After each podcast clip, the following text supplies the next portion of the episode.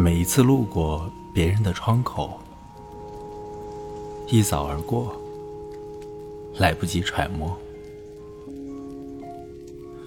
我要先努力理解自己的生活，才能挡住狭窄路口的疾风。有时，人潮向我涌来，我能在迎面而上的瞬间，从对面的瞳孔里读出一行简短的书名。有时，一个潮湿的夜晚，在日出里蒸发。或从夏天里退烧，去年的秋风就又被我听到，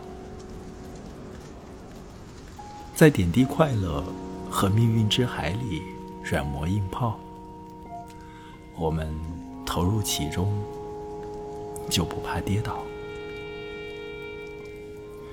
我要十分努力，才能短暂的理解自己的生活。